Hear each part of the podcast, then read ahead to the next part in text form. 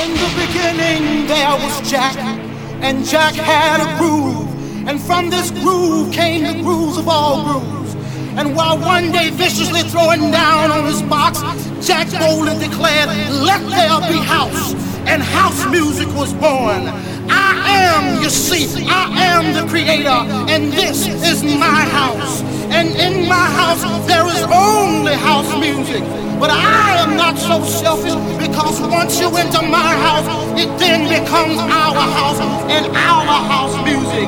And you see, no one man owns house because house music is a universal language spoken, understood by all. You see, house is a feeling that no one can understand really unless you're deep into the vibe of house. House is an uncontrollable desire to jack your body. And as I told you before, this is our house and our house music. And every house you understand there is a people. And in this house the people is Jack. Now some of you might wonder Jack is the one who gives you the power to jack your body. Jack is the one who gives you the power to snake. Jack is the one who gives you the key to the wiggly worm. Jack is the one who learns you how to walk your body. Jack is the one that can put nations and nations of all jackers together under one house. You may be black, you may be white, you may be Jew or Gentile. It don't make a difference in our house. And this is fresh.